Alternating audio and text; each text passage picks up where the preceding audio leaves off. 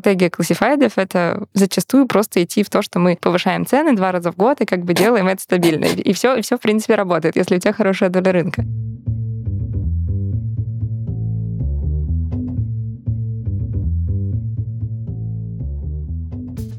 Привет!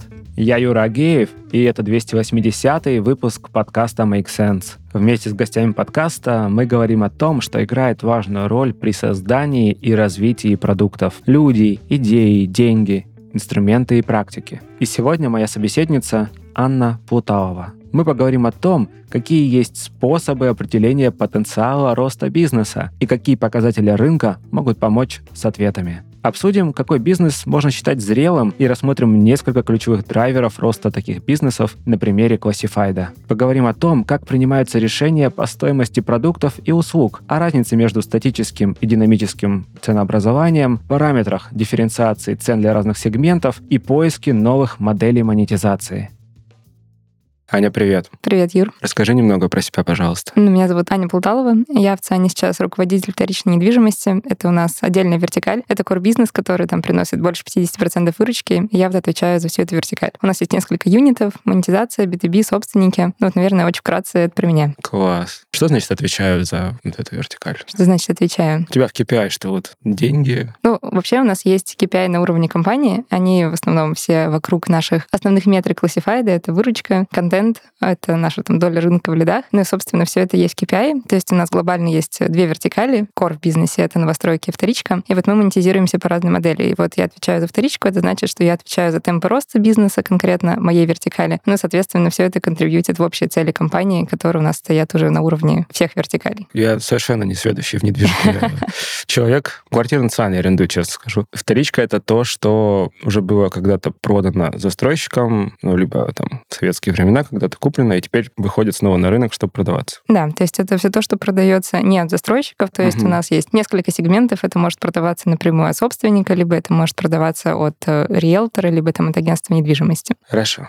ЦИАН, Classified? Classified. На чем зарабатывает Classified? Ну, тоже зависит от модели. Во вторичке мы зарабатываем на листинге, то есть это значит то, что там либо собственник, либо агентство недвижимости платит нам за размещение. То есть за каждый объект, который он публикует, соответственно, мы монетизируем за листинг. И дальше, там опять-таки, риэлтор или собственник может еще продвинуть свой объект у нас на Classified, то есть это значит получить больше звонков, больше чатов и внимания к своему объекту, заплатив за васы, ну и, соответственно, ранжируясь выше в листинге. Это во вторичке. А в первичке у нас застройщики платят за лиды, то есть это значит, что за каждый лид застройщик платит определенную сумму денег. Мы сейчас обязательно вернемся к бизнесовой части этого всего, но мне вот интересно, а оно им надо вообще? Ну просто когда я пытаюсь арендовать квартиру, ну я едва успеваю позвонить на объявление, оно просто такое, прошло 30 минут, квартира сдана. Понятно, что это не продажа, но все равно. Да, то есть по факту классифайды, у них есть некие доли рынка, ну, соответственно, в разных регионах, и поэтому если риэлтор, собственно, не хочет продать, сдать квартиру, то классифайд — это самый там быстрый, понятный способ, и, соответственно, в зависимости от региона игроки выбирают ту или иную площадку, чтобы просто получить лиды, поэтому да. Им это надо. Без нас они сейчас по факту а. не могут сдать или там реализовать свои задачи. А долго квартира продается нынче? По-разному. Зависит от цены. Цена самый важный фактор. Чем выгоднее цена, тем быстрее продастся. Бывает такое, что за день? Редко. Сдаться за день, конечно. Экспозиция все равно не такая короткая в продаже. Ладно, ладно. Вернемся к бизнесовой части. Когда готовились к беседе, у нас был диалог на тему того, как растить выручку у зрелого бизнеса. Давай поговорим об этом и начнем с того, что считается зрелым бизнесом. Вот, эти все стартапы, кажется, они еще не совсем зрелые. Да, ну, на самом деле, знаешь, такой, водораздела зрелый, незрелый бизнес, мне кажется, его нет. Но вот могу, наверное, рассказать, что для меня такой зрелый бизнес. Ну, в первую очередь, это там бизнес, который уже нашел свой продукт market fit, то есть он уже понимает, э, какую ценность он несет, и главное, там его аудитория готова платить за это. Это, наверное, такой стабильный уже поток выручки, который там способен обеспечить возврат инвестиций, то есть либо там это бизнес, который уже вышел на самоокупаемость, либо который там еще находится в процессе возврата инвестиций, но он уже имеет такой стабильный поток. И, наверное, это доля рынка, то есть это не обязательно лидирующая большая доля рынка, но это такая уже понятная позиция на рынке. Ну, то есть, соответственно, компания понимает свое место, свою аудиторию, понимает, как ей там масштабироваться, развиваться. Ну и, наверное, в большинстве случаев зрелые бизнесы, они уже перед собой ставят такие другие цели. То есть они ставят цель там расти по выручке и часто задумываются уже про операционную эффективность бизнеса. Mm. То есть в KPI появляется такая история, как EBITDA, маржинальность, и про то, как вообще выстраивать процессы и там оптимально выстраивать свой бизнес, чтобы он был эффективный. А стартапы и там незрелые бизнесы еще, которые находятся находятся в активной стадии роста, ну, либо они ищут продукт market fit, либо они там очень активно идут в фокус того, чтобы завоевывать долю рынка и чтобы, в принципе, вообще понимать, какая у них ценность, кому они продают, как они продают, как они могут масштабироваться. Наверное, вот в этом для меня отличие. Интересно. Вот если представить себе воображаемый диалог, не знаю, на каком-нибудь стратегическом собрании топ-менеджеров зрелого бизнеса, то есть что они действительно там обсуждают? Ну вот в этом году у нас доля рынка была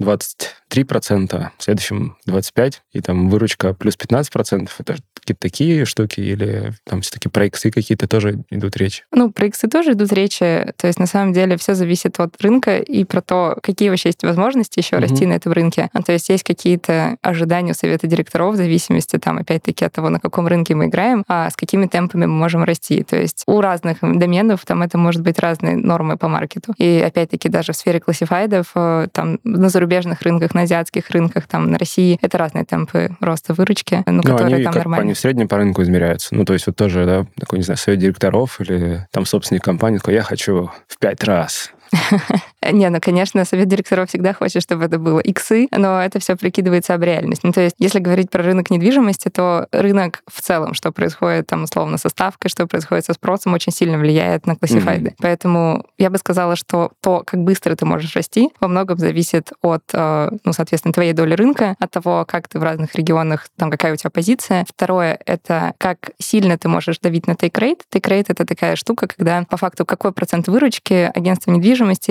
риэлторы готовы платить, ну или не готовы, а платят фактически классифайдом. Ну и третье, наверное, это то вообще, какая ситуация на рынке, то есть какой спрос, какая ставка, как быстро покупают недвижимость или наоборот, как долго она там условно застаивается на классифайдах. Вот это все по факту это очень важные штуки, которые говорят нам о том, какие у нас есть вообще потенциалы роста. А дальше уже вопрос то, насколько ты реализуешь эти потенциалы за счет разных способов. Классно. А кто этим занимается? Ну вот сбором вот этих всех данных, их анализом? Ну, как раз этим занимаются, я бы сказала, что есть такой, наверное, подход снизу и подход сверху. То есть подход снизу — это команды, как раз-таки вот там моя команда, когда мы там выходим на стратегию, мы раз в год защищаем стратегию перед СД, перед советом директоров, и мы проводим это упражнение и смотрим вообще, как мы идем, э, какими темпами мы растем, за счет чего мы растем, как вообще выглядит рынок, как это на нас влияет, и предлагаем свой вижен вообще, как мы видим, за счет каких драйверов и насколько мы можем расти. Есть вижен сверху, это делает, ну, как раз-таки команда стратегов, это делает э, команда там борда, C-левела. Ребята тоже сверху уже смотрят со своей позиции, как бы в целом, а не только там на уровне конкретной модели, угу. а на уровне всего рынка, как мы выглядим, какие у нас ожидания по росту, и тоже строят по факту свой вижен сверху. И дальше мы по факту договариваемся. Наш вижен, насколько он совпадает с виженом компании, насколько мы попали там в ожидаемые KPI. Если, ну, соответственно, это все сходится здорово, если мы понимаем, что ожидания от нас больше, или мы, допустим, что-то не учли, то мы смотрим, есть ли у нас еще какие-то драйверы, может быть, которые мы там не сразу заложили. Поэтому я сказала бы, что это такая двусторонняя история, в которой мы синхронизируемся. Смотри, ну, то есть э, определение потенциала роста через сбор данных ну, с рынка, плюс учет какой-то макроэкономической обстановки, политической и прочих вещей, плюс vision. То есть вот это определяет потенциалы роста компании. Да, по факту еще твоя позиция на рынке. Давай здесь поподробнее еще раз тогда. Позиция на рынке. Что это значит?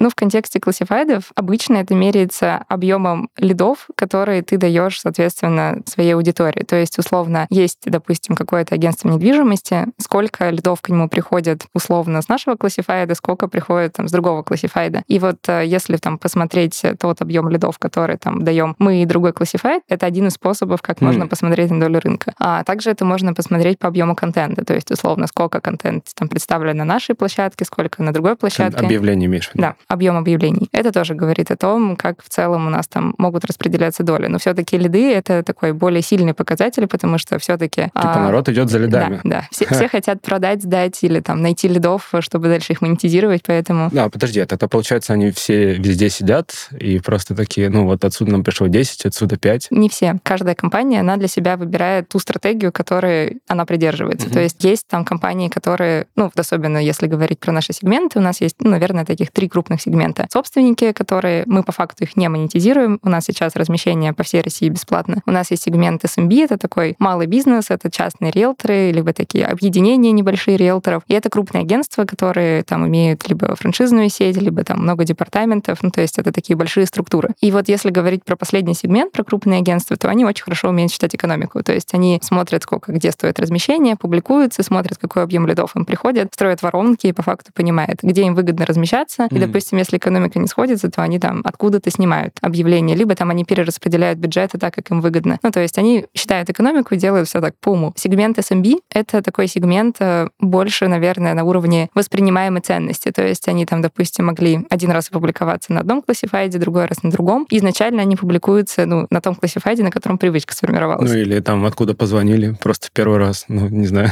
Ну, в общем, да, у них есть своя логика принятия решений, и они такие меньше ориентируются на статистику, то есть они больше там, условно, звонит телефон, не звонит телефон, и вообще, исходя из этого, принимают решение, на какой площадке они там готовы размещаться. Многие, опять-таки, размещаются и там, и там. Кто-то выбирает одну площадку, то есть все зависит тоже уже там от конкретного решения. А по собственникам это, наверное, вообще такая отдельная история, то есть собственники — это аудитория, которая выбирает площадку по большей части по уровню там узнаваемости, то, какой у них там уровень привычки использования конкретного сервиса. И так как зачастую размещение там собственникам бесплатно, то они, ну, в принципе, идут туда, куда им там удобно, либо куда они привыкли идти. Ну, подожди, а вот если говорить про позицию на рынке через вот такую метрику, это же метрика клиентская, ну, то есть она на стороне клиента, и вы должны тоже ее как-то знать. Ну, то есть вы как-то измеряете через людей это все? Или вы сами считаете, сколько вы лидов даете? По-разному. Есть различные замеры, которые нам позволяют прикинуть это по рынку, но я об этом там детально не могу говорить угу. про нашу методологию, как мы это измеряем. Ну, понятно, мы смотрим в целом за валовым объемом, то есть сколько мы в целом там даем лидов, как у нас растет или там падает эта метрика в целом по классифайду. И клиенты тоже с нами делятся информацией, то есть там крупные mm. агентства шерят нам условно информацию, как сейчас у них выглядит сплит по лидам. Ну, то есть для них это тоже важно, потому что по факту у каждого крупного клиента есть менеджер, ну, на каждой площадке, с которым довольно плотная связь, и с которым там всегда обмениваются информацией, насколько там эффективна площадка, насколько действительно она хорошо работает. Есть позиция на рынке, есть вот эти все данные, которые помогают нам понять вообще. Насколько понял, эти данные, они как раз нужны для того, чтобы понять, вот есть, условно, действительно потенциал, исходя из текущей ситуации на рынке, мы понимаем, что, ну, в принципе, можно вот так,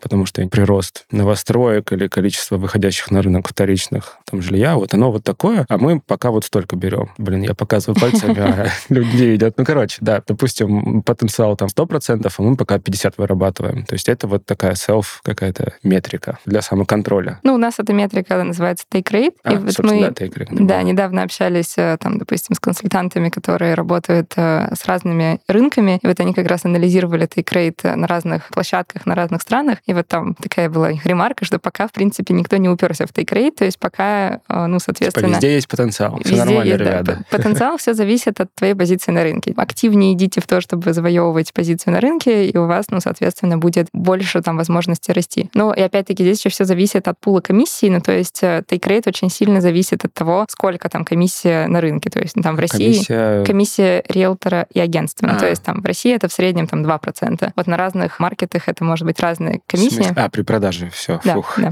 Я такой, блин, что-то это меня обманули последний раз. Ну и да, и вот это зависит тоже очень сильно то, какой у тебя еще потенциал, потому что есть рынок тот же Штатов, где там комиссии большие, и условно rate сейчас не такой высокий, хотя mm. там раньше мы думали, что у них rate, наоборот, сильно выше. Это все еще зависит от цен на недвижимость, от объема, ну, соответственно, тех самых пула комиссий, и исходя из этого там сумма денег, которые риэлторы и агентства готовы тратить на классифайды. А, ну они тратят эти деньги как раз из комиссии, получается. Да. Понял. В общем, есть вот это вот все, и мы примерно видим, вы примерно видите потенциал Так, следующий вопрос. Вот у нас есть древо бизнес. Мы как-то определили его там потенциал, и прозвучало в твоей речи слово драйверы. То есть мы теперь должны каким-то образом понять, как из текущей точки нам дорасти вот до вот этого как минимум того, что возможно, а еще, конечно, круче было бы и вообще новые границы раздвинуть. Как с этим происходит работа? С этим происходит работа очень кропотливо, анализируя много данных, ну и, собственно, понимая, где эти драйверы есть. Ну, тут, наверное, ремарка, что у каждого бизнеса эти драйверы может лежать там в разных точках. А... Драйверы роста, давай. Драйверы роста, да. да.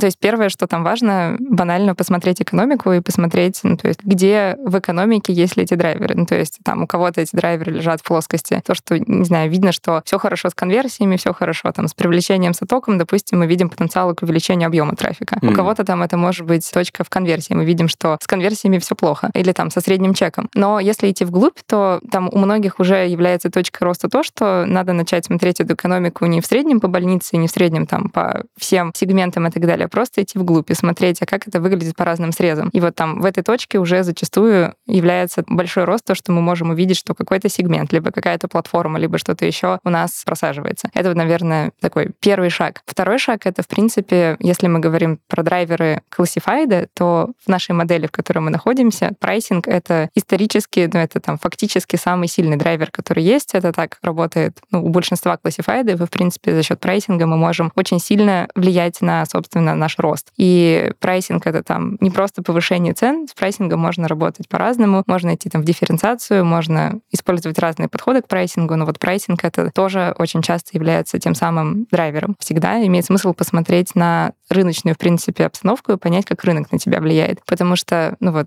на классифайды рынок влияет очень сильно. В зависимости от спроса, в зависимости от э, объема контента на рынке, то есть объема предложения, от спроса и так далее, очень сильно зависят метрики классифайда. И mm. вот поэтому тебе нужно понять, на какой стадии рынка ты сейчас находишься, и на разных стадиях рынка у тебя тоже могут быть разные драйверы. Потому что, ну вот, к примеру, у тебя там сейчас активный спрос, и ты там можешь э, иметь большое количество лидов, а продаешь ты листинг, и, допустим, продаешь ты размещение, и, допустим, контент, наоборот, вымывается быстрее. Это значит, что тебе нужно там либо очень-очень агрессивно монетизировать листинг и там повышать цены в разы в моменте, либо как-то учиться монетизировать вот эту вот ликвидность, это то есть звонки, чаты, которые поступают. И вот в зависимости от стадии рынка тебе тоже нужно понимать, какие у тебя драйверы. Ну и последнее, это, наверное, продуктовые механики, то есть можно смотреть то, за что пользователи получают сильно большую ценность, но, допустим, за нее не доплачивают. Или, допустим, у тебя есть разные сегменты, и разные сегменты могут работать по разным механикам. Давай тут, наверное, на примерах, потому что много сказала общего. Не-не, мы сейчас еще по каждому пройдемся. Ну, давай здесь начнем с примеров, да. Хорошо. Ну вот если, допустим, говорить про продуктовые механики, а вот хороший пример с HeadHunter. У ребят, кроме того, что они являются классифайдом, и там также у них есть модель листинга, у них есть еще обратная история, когда есть база резюме, и работодатели, либо там кадровые агентства покупают к ней доступ. И вот э, раньше, условно, к этой базе был доступ по какому-то фиксу, ну, то есть, я там, не знаю, была это подписочная модель, либо там какой-то там фикс. Был фикс, там, не помню, сколько-то тысяч рублей за там неделю. Я помню эти времена, да. Да, и ребята проанализировали, что какой-то крупный холдинг, который закрывает там тысячи вакансий в месяц или там сотни, и какой-нибудь ИП, который закрывает одну вакансию, платит им одинаково. И когда они поняли, что там они дают абсолютно разную ценность, то они mm-hmm. в какой-то момент, по-моему, то ли в 2021 году или около того, ввели то, что у них есть подписки тоже для крупных mm-hmm. клиентов, и в эти подписки включен какой-то объем обращений вот к этой базе резюме. И все, что находится сверху, они, соответственно, монетизировали словно за каждый доступ к базе, за каждое уже там обращение. И это стало огромным драйвером, и этот драйвер там растет до сих пор. У них, э, ну, соответственно, сплите выручки имеет очень важные там составляющие. Поиск таких драйверов, которые лежат внутри продукта, это тоже часто может быть прям прорывом. Здесь хочется задать вопрос. Вот смотри, на конференциях вообще любят говорить про growth hacking. Ну, уже не так сильно любят, но любили. буквально там на днях в чатике нашем был очередной вопрос про fail rate, гипотез. Ну, там гипотезы роста, но как бы они не обязательно все про деньги, ну, вот про людей, там какие-то другие продуктовые метрики. Ну, и вот, в общем, там был такой вопрос, нормально ли, что этот fail rate, он 92%. То есть из 100% у тебя 8% только срабатывает, 92 фейлится. Короткая история. Да, нормально, если ты выбрал уже низковисящие фрукты, все собрал. В случае гипотез таких, вот, которые ты рассказала, привела примеры, что с этим, с фейл-рейтом вообще? Или здесь вы точно набьете и попадаете каждый раз?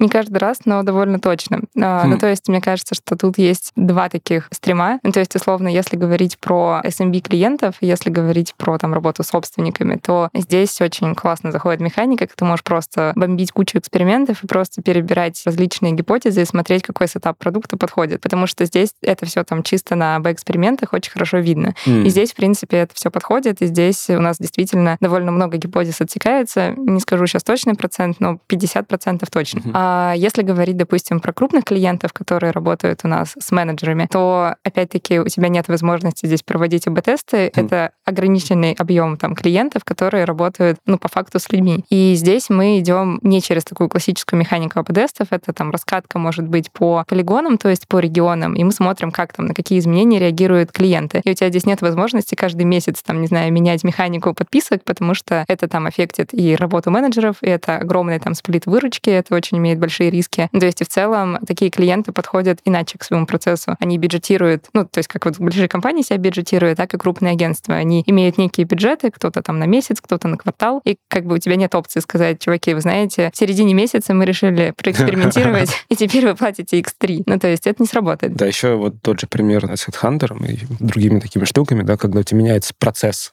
угу. сам. Ну, то есть бизнес-процесс в каком-то смысле поменялся. У тебя был доступ раньше на неделю, не знаю, к базе данных, а теперь у тебя по запросам человек сидит такой, я раньше это делал в 20 запросов, теперь мне надо в 2 уложиться, и все. И, ну, как бы меняется процесс работы внутри компании. Это тоже люди не любят часто делать. Продуктовые механики, получается, что еще там было? Прайсинг. Ну и поиск сегменты. в юнит-экономике, да. Поиск в юнит-экономике. Угу. Давай вернемся вот к юнит-экономике. Ну, у меня юнит-экономика в голове, ну, вот, знаешь, как Красинский рассказывал, угу. такая табличка, на нее смотрим, такие, так, ага, ну вот здесь конверсия, значит, такие, такие, такие. Вот ты про такую юнит-экономику Ну, в целом, да, да. Но только на уровне, получается, чего? Ну, уровне чего она ищется? Потому что ты отвечаешь да, там, за вертикаль вторички, угу. ну, как бы, кажется, это большая штука. Да. Ну, юнит-экономика в двустороннем классифайде — это вообще непростая штука. Да, попробуй объяснить немного. В целом, юнит-экономику в классифайде можно смотреть по разными там срезами. Во-первых, ты можешь посмотреть экономику по сегментам. Условно, у нас есть вот эти три больших сегмента сегменты, про которые там я рассказывала тебе, uh-huh. то есть посмотреть, что у тебя происходит с собственниками, что у тебя происходит SMB а, и большие Self-сервис, да, клиентами, uh-huh. это SMB там, с большими агентствами. То есть ты смотришь, как выглядит экономика по ним. Кстати, давай вот здесь тоже. Как экономика выглядит по ним? Что здесь? То есть мы привлекаем их или... Да, ты смотришь, ну, соответственно, какой у тебя поток там новых пользователей, uh-huh. какая у тебя там конверсия в первую публикацию, какие у тебя там дальнейшие конверсии, C20, C3, C4. Ты смотришь, сколько у тебя средние чеки, сколько у тебя объем публикации там uh-huh. на одного пользователя. То есть, ну, ты раскладываешь раскладываешь это все на такие мелкие составляющие. Дальше ты идешь вглубь и, допустим, смотришь по разным каналам привлечения, как это выглядит. Допустим, мы видим, что там в одном из каналов у тебя классно публикуется в первую конверсия, в первую публикацию, но потом там очень сильный отток, это, допустим, сильно отличается от других каналов. Ты начинаешь копать, а почему так? Ну и, соответственно, идешь вглубь. Допустим, ты видишь, что у тебя где-то очень сильный отток, где-то, наоборот, ты видишь, что у тебя не поступает новых клиентов, и ты начинаешь смотреть. Это потому, что вы уже, не знаю, условно, лидер на рынке спылесосили всех хм.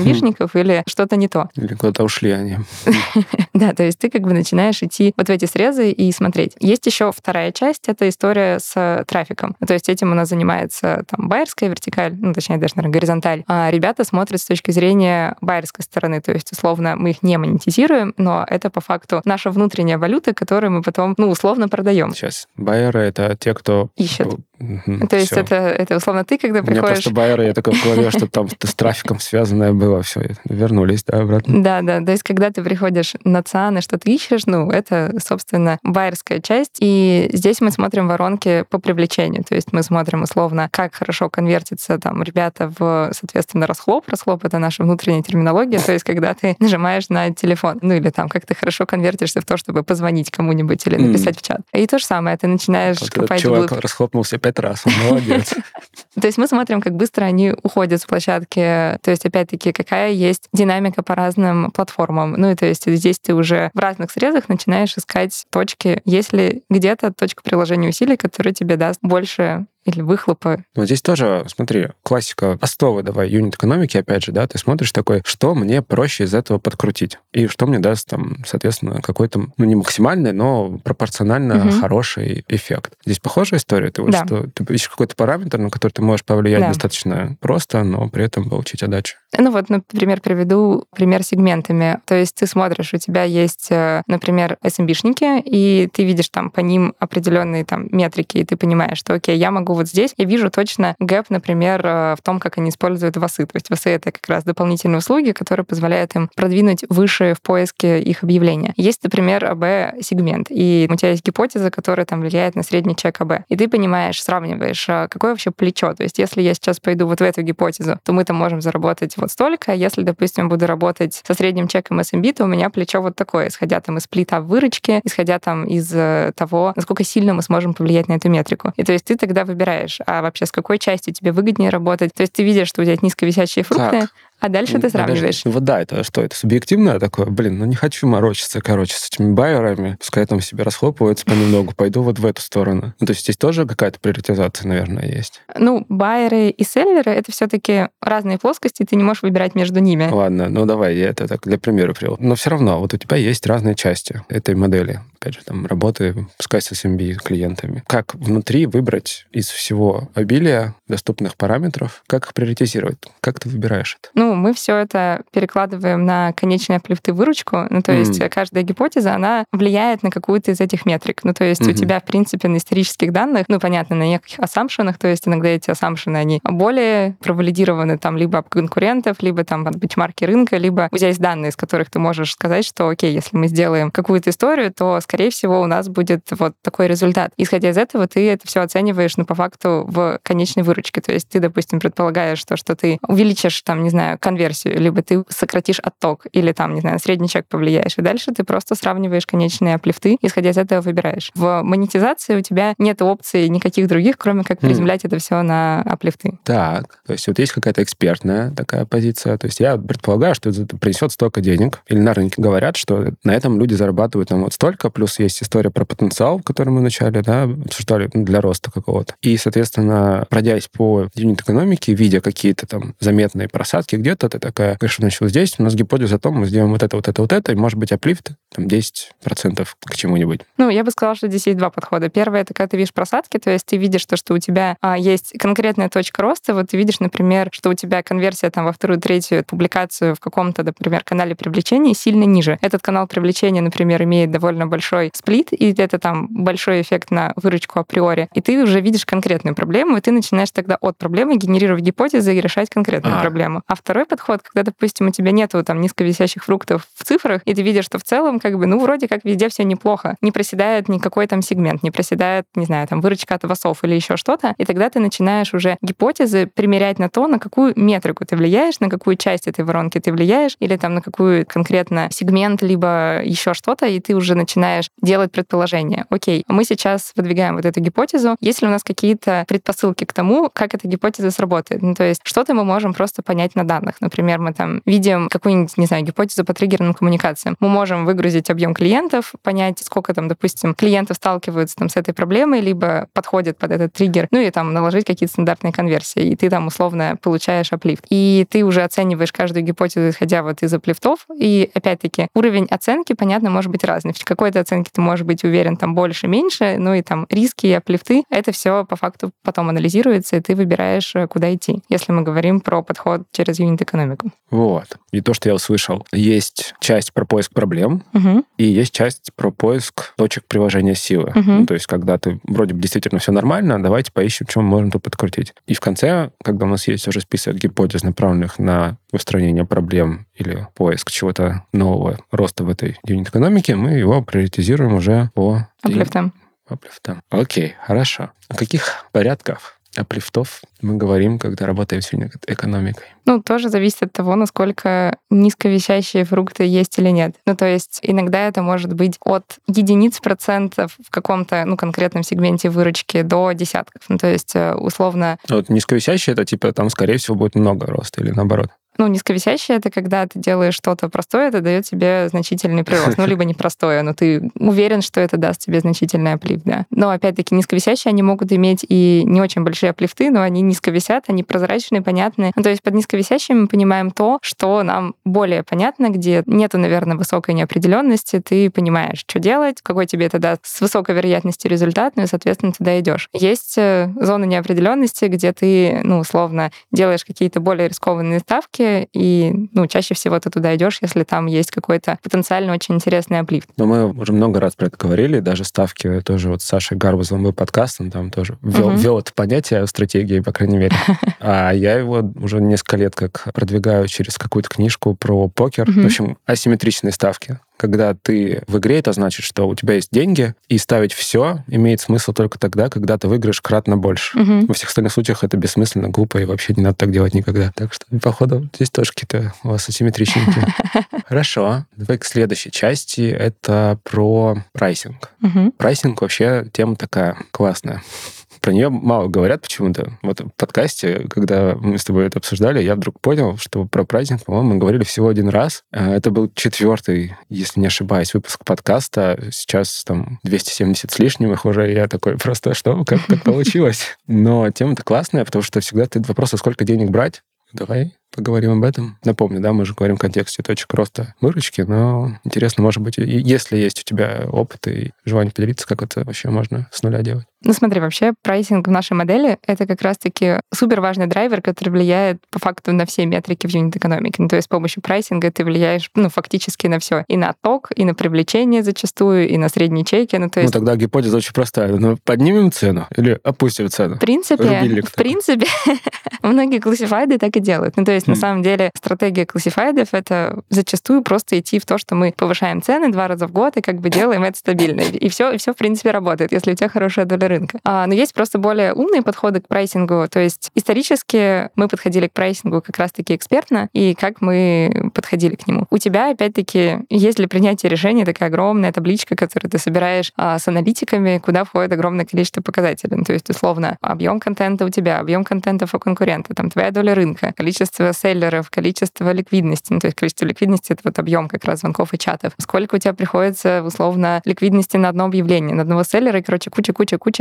всего такого. Дальше ты сравниваешь по факту несколько важных метрик. Ты сравниваешь свою позицию относительно конкурентов, ну, то есть ты смотришь долю рынка по контенту, по лидам, ты смотришь цены, ну, то есть, условно, какие цены сейчас у тебя, какие у конкурентов, и ты по факту смотришь на take rate, это то, о чем мы с тобой говорили с самого uh-huh. начала. Это супер важная метрика, когда мы работаем с прайсингом. В принципе, исторически Циан работал с прайсингом экспертно, ну, то есть мы по факту на основании вот этой таблички там два раза в год э, определяли, насколько мы повышаем цены, исходя вот из этих метрик. Следующий этап в прайсинге — это аналитический прайсинг. Ну, то есть, когда ты уже не просто экспертно определяешь, а ты строишь какие-то простые аналитические модельки, копится энное количество монетизаций, и у тебя есть какие-то показатели оттока, ты видишь, как разные там сегменты пользователя начинают реагировать на то или иное повышение цен, как там разные категории недвижимости себя с этим ведут, как, допустим, там связана доля рынка, повышение цен, там отток и так далее. И то есть ты строишь уже какие-то такие базовые аналитические модельки, вообще, как нам стоит поднимать цены. Опять-таки, это можно делать также статически, ну, то есть там два раза в год. Но вот сейчас все больше и больше тренд идет в сторону динамического прайсинга, когда прайсинг уже формируется не раз в полгода, а, допустим, там, не знаю, раз в месяц, кто-то идет там раз в неделю, кто-то там раз в день. То есть, когда ты просто говоришь рынку о том, что, окей, у нас цена зависит от какого-то количества факторов, не знаю, спроса на рынке, от э, количества там селлеров, объектов, э, количества звонков, которые мы вам даем. Ну и как бы кто-то вот идет в то, что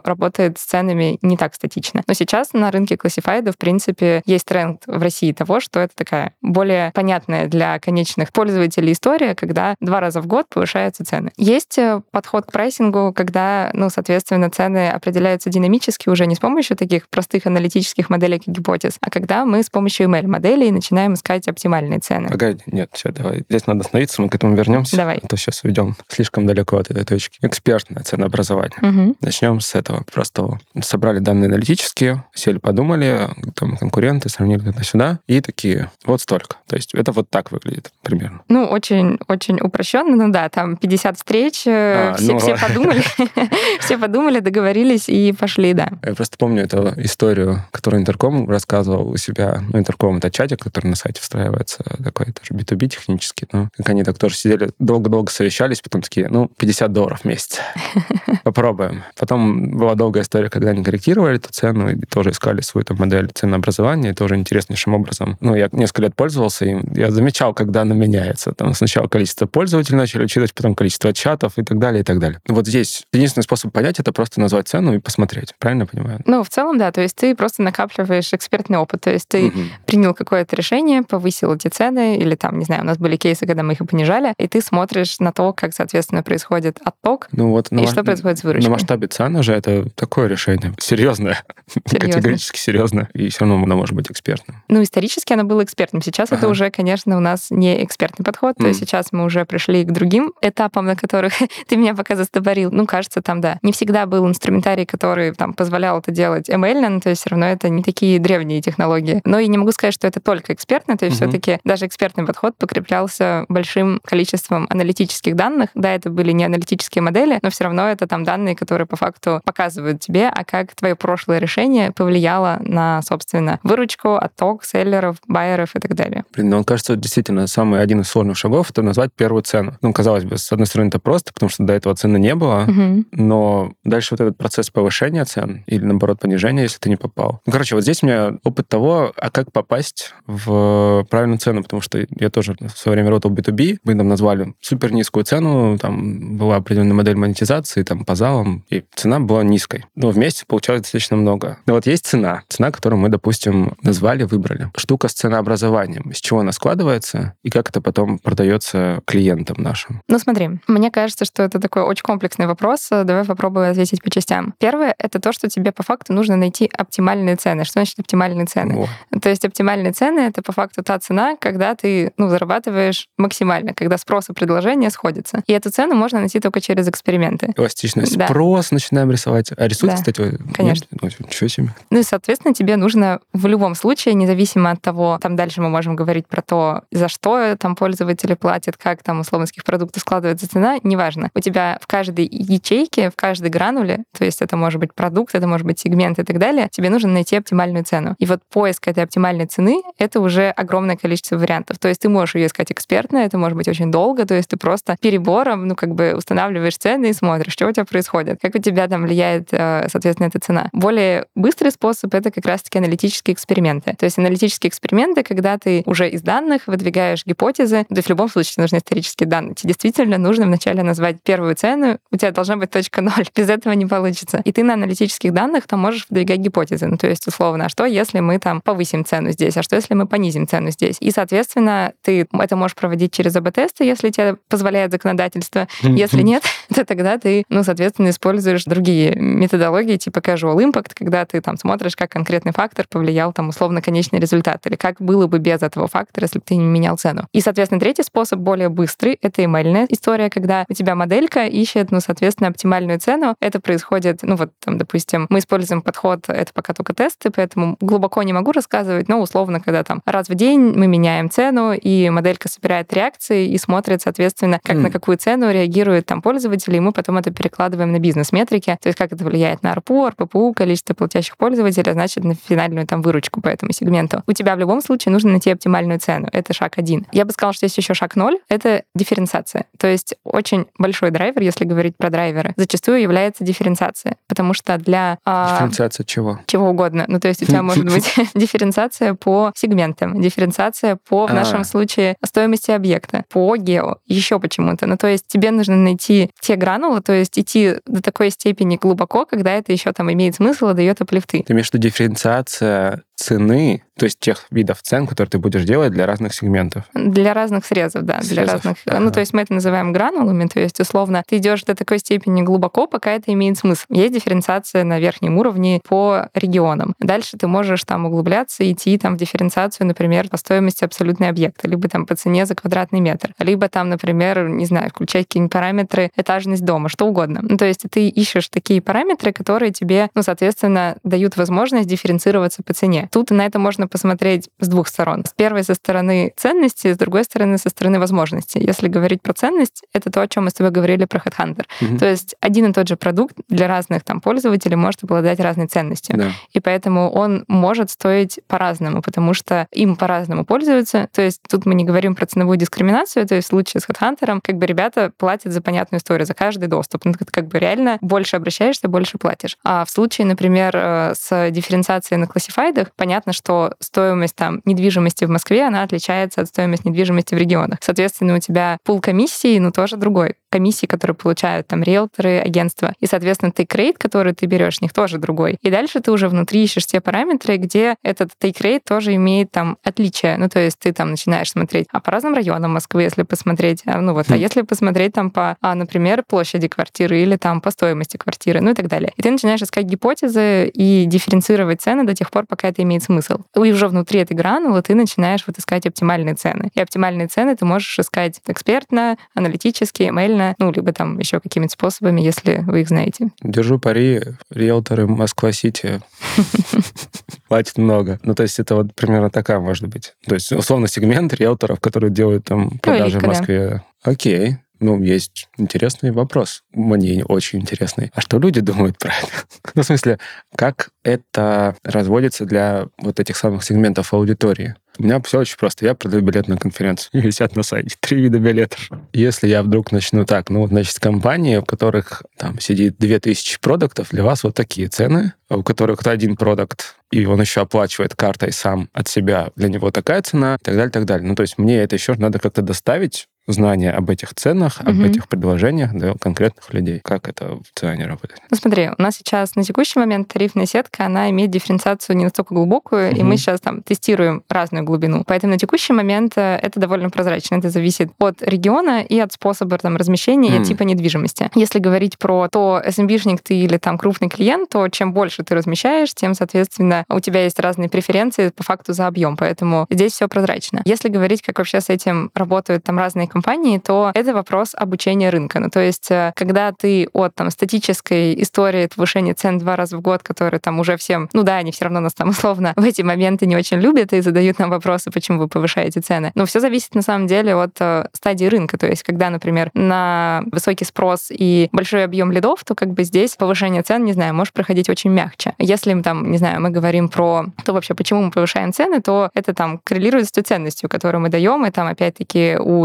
риэлторов также растет и пул комиссий, которые они берут, исходя из стоимости недвижимости. Поэтому в целом это все довольно честно и прозрачно. Риэлторы тоже зарабатывают там больше, исходя из объема. Поэтому здесь, наверное, какая-то нужна, с одной стороны, прозрачность, чтобы все-таки это было понятно, от чего зависит цена. А второе — это обучение рынка. Ну, то есть э, есть, допустим, пример той же там крыши в Казахстане, который идет в то, что они там опять-таки тоже и в дифференциацию идут, и там в динамические цены. И это просто постепенное объяснение, что, окей, ребят, теперь у нас ценообразование работает вот так. И постепенно к этому привыкают. Если становится маркет нормалом, то это уже всем привычно. Но поначалу может быть действительно большое сопротивление. Действительно, вопрос ценностей, которые видят конечные клиенты. Угу. Ну вот в случае Циана в самом начале рассказывала да, про количество льдов, которые они получают. И если мы начинаем вдруг делать вот эту вот работу с гранулами и там углубление ценовой сетки, то дальше нам стоит задача объяснять, транслировать ту самую ценность. Угу. Это тоже работает через гипотезы. То есть в этот момент происходит что? Вы считаете, как компания, да, что это ценность. Да. И теперь нужно убедить людей,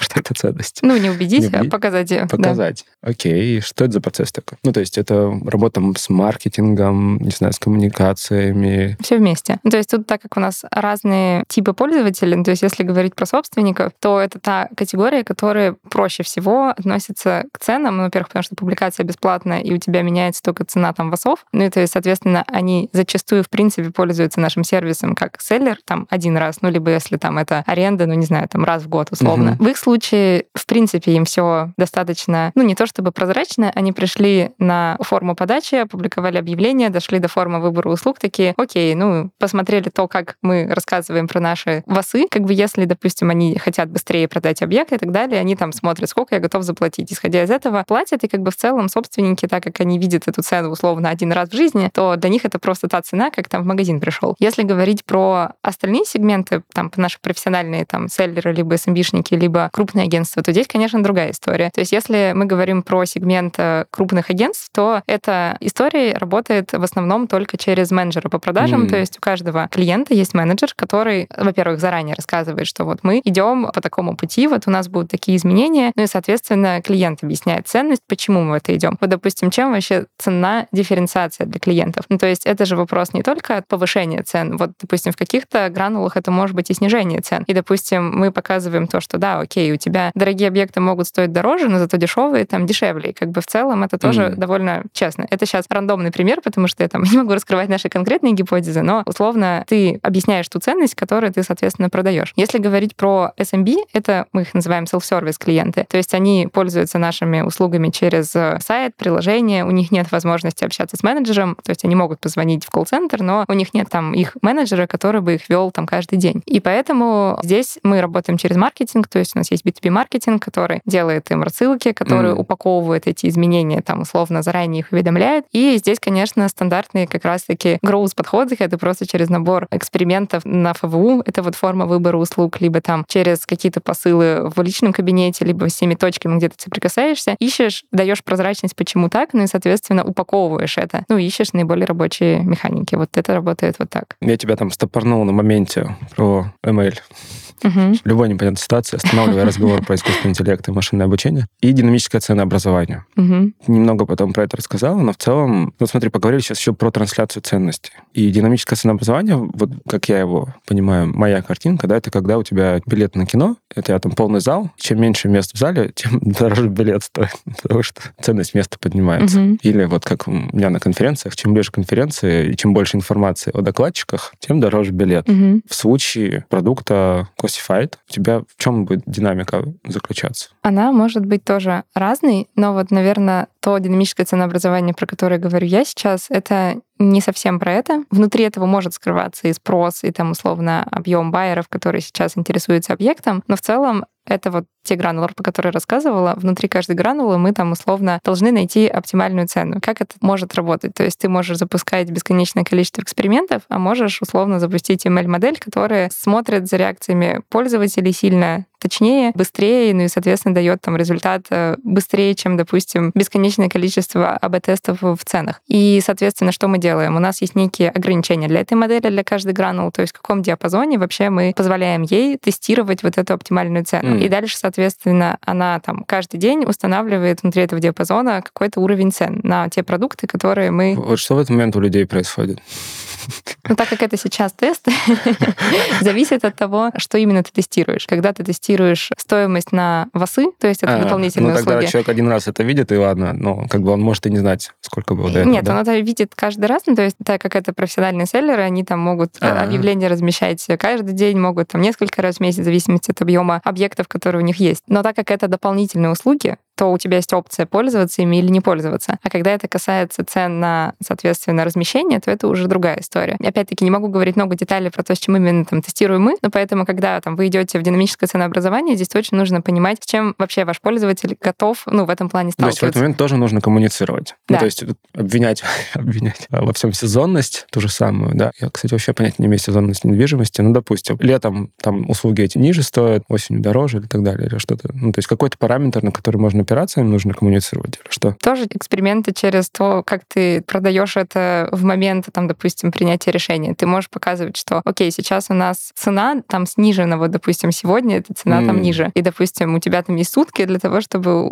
по этой цене воспользоваться. Если у вас динамическое ценообразование привязано к какому-то фактору, ну, то есть, условно, там, не знаю, в том же Яндекс Такси, да, это спрос и там объем доступных машин, там количество, я не знаю, как устроено там Яндекс Такси это детально, но там во многом это связано там со спросом, то ты как бы транслируешь то, что окей, сейчас у нас там высокий спрос, поэтому mm. вот у тебя цена сейчас в моменте такая. То есть динамическое ценообразование, оно может работать по-разному. Оно может работать от какого-то фактора, и от этого там, соответственно, цена повышается, понижается. А вы можете просто внутри, ну вот условно какой-то гранулы, просто искать оптимальную цену, которая вам дает максимальную выручку. То есть это значит то, что та цена, которую там вы предлагаете, равна той ценности, за которую готовы платить там больше количество людей. По цене, не знаю, там полторы тысячи за какой-нибудь топ, а, условно готовы покупать тысячи риэлторов, а за 1300 готовы покупать там 2000 риэлторов. Это сейчас очень рандомные цифры, не имеющие отношения к реальности. Но это о том, что вы по факту тестируете, сколько стоит ваша ценность, и находите ту стоимость, ту самую оптимальную цену вот в каждой грануле, за которую готовы платить. То есть это не вопрос к тому, что это привязано к какому-то фактору, допустим, спроса. Mm-hmm. Это вот другой подход. Это именно подход поиска оптимальных цен. Хочется спросить, знаешь, о чем? Ну вот вводя дополнительные вот такие да, моменты с монетизацией, ты уже упомянула про market normal, про то, как люди воспринимают это, mm-hmm. да, то есть про их знание о том, как это может быть и за что можно вообще платить,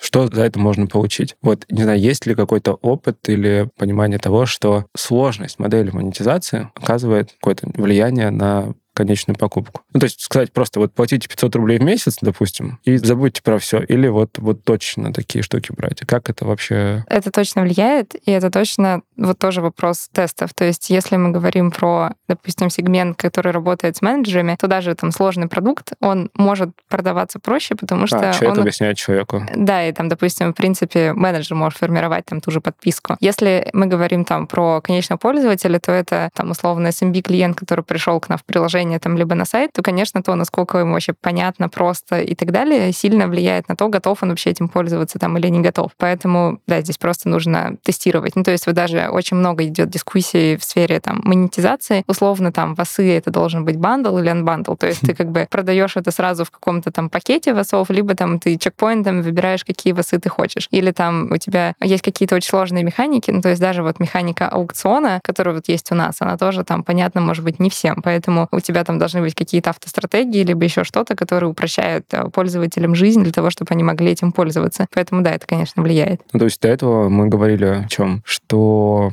мы можем искать точки роста по выручке в сфере монетизации, работая с текущей моделью, ища проблемы в ней или, наоборот, точки для улучшения, потом сегментируя, декомпозируя гранулы, что про новое. Угу. То есть про какие-то, не знаю, модели новые или про новые продукты. На самом деле такой непростой вопрос. У тебя тоже здесь есть большое количество вариантов развития событий. Например, если говорить про то, как развиваться внутри текущей модели, то это, наверное, очень похоже на то, что мы с тобой разговаривали про HeadHunter, то есть когда ты там ищешь недомонетизированные зоны, либо ты ищешь какие-то, может быть, сегменты, с которыми можно работать иначе. И вот, допустим, если говорить про ЦАН, то вот у нас был такой шаг, когда мы перешли для крупных клиентов от э, листинга посуточного или там сингл размещения к подпискам. Тут, наверное, два изменения, про них можно поговорить отдельно. То есть первое изменение — это то, что раньше у нас, в принципе, все клиенты, неважно, крупные либо там маленькие SMB, они публиковались посуточно. И то есть они листинг оплачивали, могли оплатить на день, могли оплатить на 7. Угу. Это был там их выбор. И у нас в этом кейсе были риски с тем, что в момент, допустим, выходных, праздников можно там снять весь свой листинг, не заплатить за это. И как бы у нас там, не знаю, есть провалы там вот в эти дни, с которыми, ну, соответственно, не очень хочется смиряться, потому что ты понимаешь, что, окей, в эти дни, в принципе, байеры тоже готовы там а просматривать твой ресурс, это не очень классный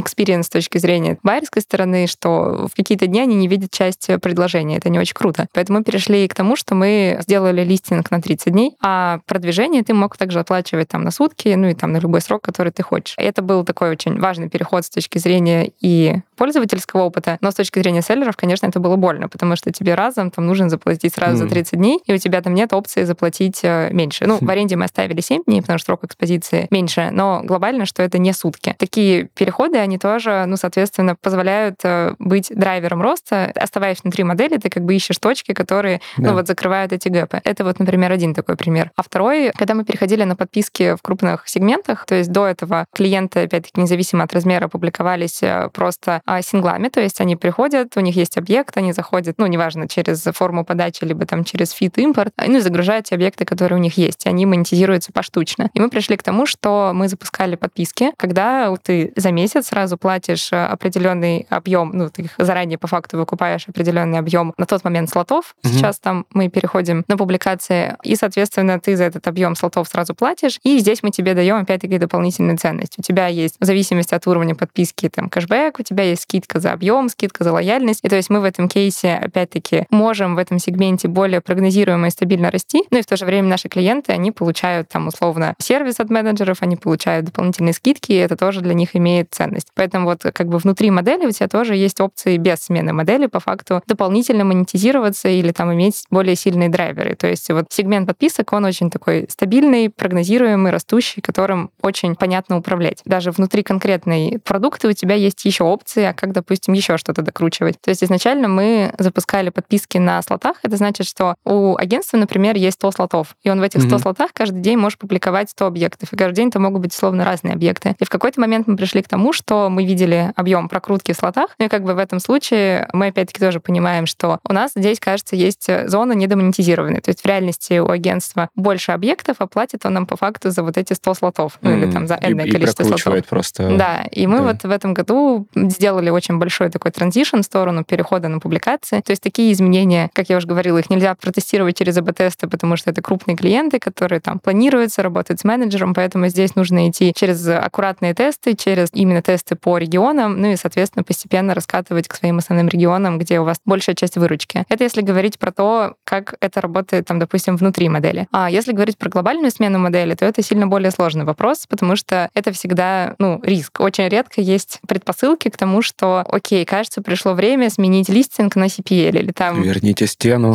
Да. Да. Или там, допустим, на, не знаю, CPD с оплатой за конечную сделку. Ну, мне кажется, это тоже такой вопрос, вот это как раз то, о чем ты говорил, когда есть очень большая ставка, если ты понимаешь то, что эта ставка стоит того, чтобы туда идти, а и там условно аплифты от нее очень значительные, то вот как бы, соответственно, это стоит щупать. Но вообще глобально все-таки бывают кейсы, когда ты видишь, ну, вот эти предпосылки. Например, я тебе рассказывала, как рынок влияет на рынок классифайдов, и угу. то есть в зависимости от объема вообще там, допустим, выданных ипотек или там объема ну, ДКП. Новостроек. Там, да, прочее, там, да, и так далее, у тебя зависит спрос. И то есть спрос определяет то, сколько там звонков у тебя приходится там на конкретный объект, сколько вообще у тебя сейчас звонков на классифайде, какая аудитория. Это влияет, например, на твой контент. И ты понимаешь то, что в разной стадии там рынка тебе выгоднее монетизировать либо там, допустим, листинг, либо, допустим, лиды. И вот по факту транзишн на CPL в новостройках это там в свое время был очень сильный драйвер роста, потому что, ну, опять-таки, тейк-рейт у новостройщиков в принципе другой, там чеки другие, и ты понимаешь то, что, опять-таки, тебе выгоднее работать с, допустим, сегментом новостроек вот такой моделью. Ты это тестируешь, смотришь, на опять-таки туда переходишь. Или, допустим, ты понимаешь, что это для тебя еще некий балансировщик, потому что, ну, в какой-то момент у тебя там контент накапливается, а в какой-то у тебя лидов много. Поэтому это такой хороший балансировщик. В зависимости от разной стадии рынка у тебя там лучше или хуже работает конкретная модель. Если, допустим, говорить про переход внутри вторички на какую-то модель, то вот это уже, ну, действительно очень такой тонкий вопрос, потому что кроме экономики, которую ты посчитал на бумажке, тебе еще нужно посмотреть, а как э, твоя аудитория вообще может принять эти изменения. Да,